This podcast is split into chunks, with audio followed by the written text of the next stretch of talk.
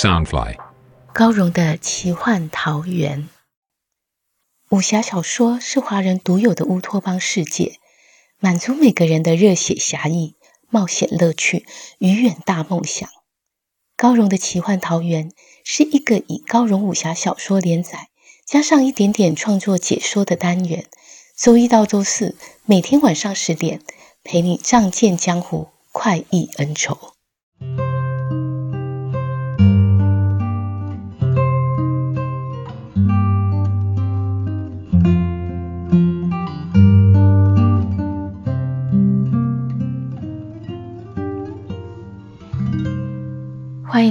高荣的奇幻桃源。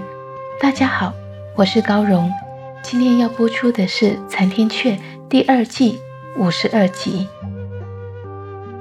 在上一集的故事里，月孤雁开始着手布局，准备购买喜乐小城。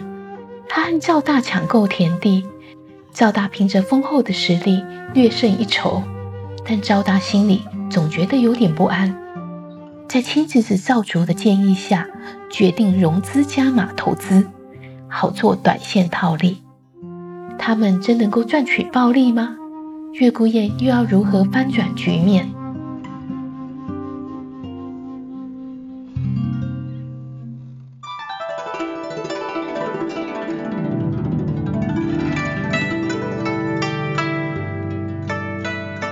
赵竹有大笔金子在手。立刻全力出击。到了傍晚，他花掉半箱金子，已经购得全城四成米粮。他兴冲冲地回到赵府，向赵大回报。叔侄两人兴奋之余，决定明日更要大举买进，将城中仅剩下的三成米粮全数收刮，并且细细计划，准备在卖回米粮得到大笔巨款后。趁金巧巧未回来前，就远走高飞。到了第五天，那箱金子终于用完，赵大叔侄两人只安心躲在府中，做着发财美梦，全然不管百姓包围在府外，暴动怒吼。中午时分，百姓忽然一哄而散，两人颇觉奇怪。赵竹派人去打探情况。才知道城门上不知何时被人贴了告示，写着今日申时，凤凰仙子在城头施法，到时候百鸟成祥，天降良雨。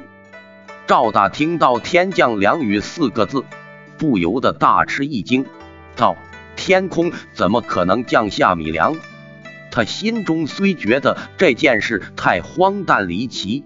仍是派赵竹前去城门观看。赵竹还未走到城门，就已经人山人海，挤得水泄不通。人人手中都拿着布袋和锅碗瓢盆，能装米粮的东西都搬了出来。本来大家也不信如此玄奇之事，但实在饿得极了，只要有一丝希望，便宁可信其有。申时将近。城头高处果然站着一位身穿五彩青衫的仙子，她明眸晶亮，玉肤皓雪，两颊娇嫩的像春风杏桃。她前方摆放着一张祭祀坛桌，左右两旁分别站着一位白衣文士和一名白衣少女。五彩仙子手中拿起一根桃枝，长袖轻轻一摆，正要做法。忽然回头对那位白衣文士紧张道：“岳大哥，真行吗？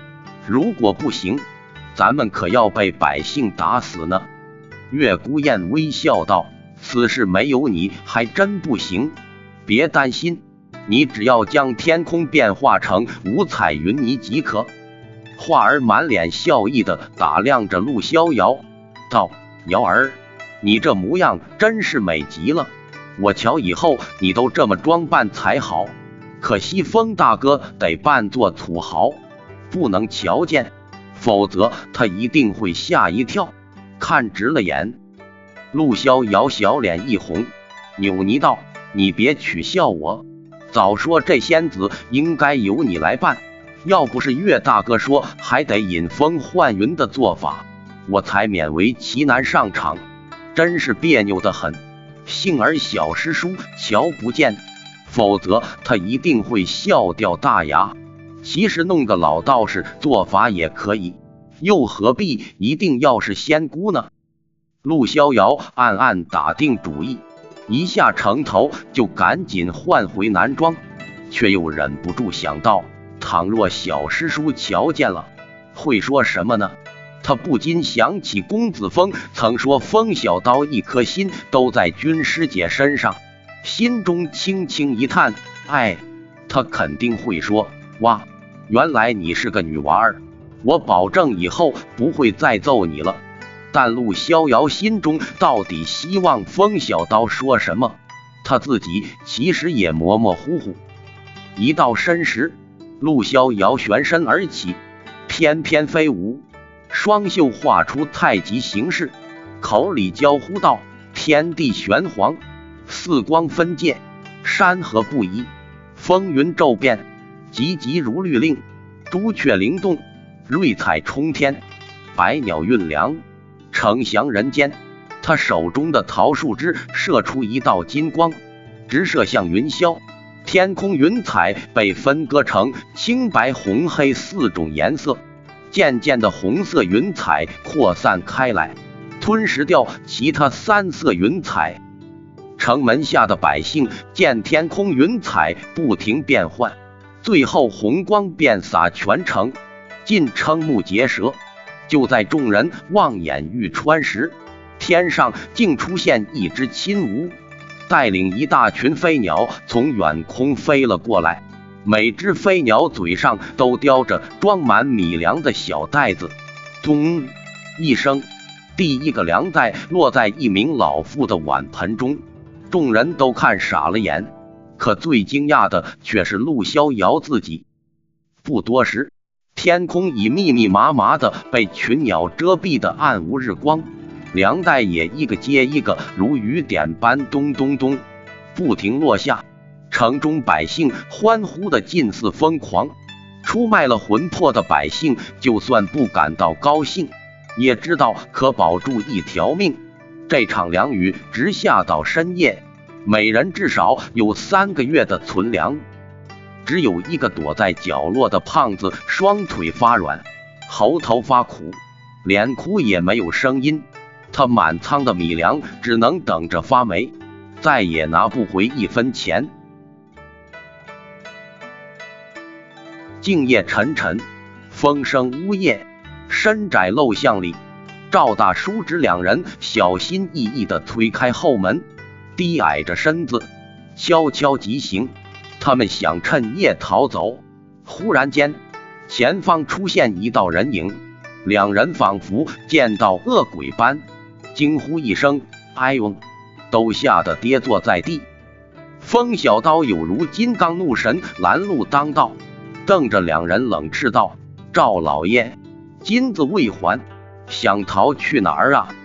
赵大双腿一软，扑通一声已跪倒在地，胖喘喘的身躯匍匐的爬到风小刀脚边，哭道：“风大爷，您大人大量，饶了小的吧，我给您做牛做马。”风小刀左右手各提着一人。把他们丢回赵府的厅堂里，两人这才发现府中护卫已躺倒一片。风小刀往厅中大喇喇一坐，拍桌怒道：“大爷，我本来两日后才来讨债，可你这狗崽子吃了雄心豹子胆，居然敢欠债潜逃，那就别怪老子心狠手辣。”他拔刀往桌上一插，竟像刺入豆腐般。刀柄无声无息地没入桌子里，两人看得直吓得合不拢嘴。风小刀又喝道：“赵竹，还不把田气房契都给我拿过来！”赵竹瞄了赵大一眼，壮起胆子，伸手往赵大怀里揣去。赵大护财心切，猛力推开了赵竹。他身躯肥胖，力道自是比细瘦的赵竹大上几倍。岂知这一推，自己反向后倒栽葱，还连带滚了几个滚地葫芦。他不知道发生什么事，只痛得哎呦哎呦的惨叫。待坐稳身子，却见到赵竹已躲到风小刀身后，低着头不吭一声。赵大乔两人神色，明白方才是风小刀神不知鬼不觉的帮了赵竹一把，心中忽然雪亮，不禁连怒气也没了，至于无尽的恐惧心寒，叫道：“为什么？赵竹，你这杀千刀的，我待你可不薄。”赵竹见风小刀如此神勇，鼓起勇气指着赵大道：“我。”我从小便跟着你吃了不少苦，可等你发达后，我始终是个跟班的。你几时拿我当个亲侄儿？若他们拿五两银子给我，你自然是我亲叔；他们若是拿五十两银子给我，你还是我老爷。但如果他们是拿五百两银子给我，你就什么都不是了。要是他们再威胁我，叫我杀了你都可以。明白吗？他说到后来，越是理直气壮的大声起来。月孤雁深知做货银操作者最忌讳的就是贪心和恐惧，所以消息灵不灵通，心底踏不踏实是非常重要的。于是他先放话给金巧巧，叫赵大有所预期而心生畏惧。当赵大拼了命想赢得所有田产，以保住脑袋时，月孤雁再拿五百两银子给赵竹，要赵竹在赵大耳边煽风点火，给错误消息，好叫赵大一步步堕入圈套。若不是赵大有恐惧的预期心理，两人又贪心不足，这个把戏也不灵光。但无论如何。月孤雁并未想取两人性命。风小刀见赵竹积怨如此深，甚至想到杀人一劫，这才知道原来区区五百两就能收买一份亲情血缘，心中不禁打了一个寒战，暗叹大哥看人比我通透许多。他知这小子虽是赵大心腹，却居心不良。就针对弱点利用他。大哥曾说，人的其中一个破口，乃是自身爱恶贪惧。又说布局要先拔掉最重要的左右手，枉为三方，只开一面，即能请君入瓮。说的就是如此吧。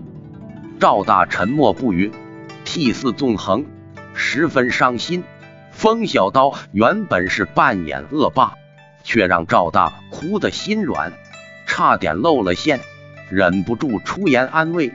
隔了良久，赵大才拿出一叠的契纸和账册，塞给风小刀道：“我明白了，你也是姓岳的那一伙人，你全拿走吧，我一毛钱也不留给这臭小子。”他忽然转向赵竹，大声道：“我没半个儿子，本来这些全是要留给你的。”赵竹听到这话，仿佛遭到五雷轰顶般，双腿腿软的坐倒，眼前一片黑暗的昏了过去。其实赵大所说并非实情，他压根没想过要留给赵竹半分钱，如此说法只是想在受伤后反击而已。见赵竹昏晕过去，赵大的嘴角终于露出扳回一城的惨胜微笑。风小刀不忍再看，掌心内力一提，将烈火宝刀吸回手中。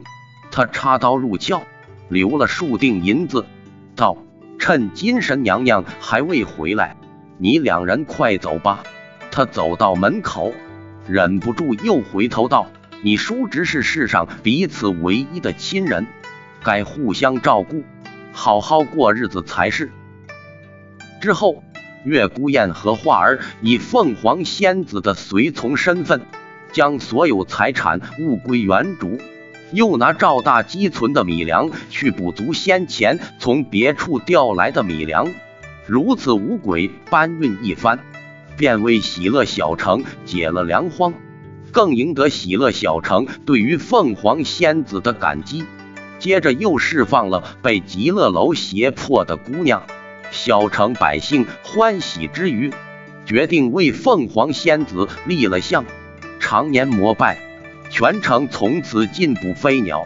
美中不足的是，失去喜爱两道魂魄的人，仍然无法得回自己的二魄，再也不知欢喜滋味。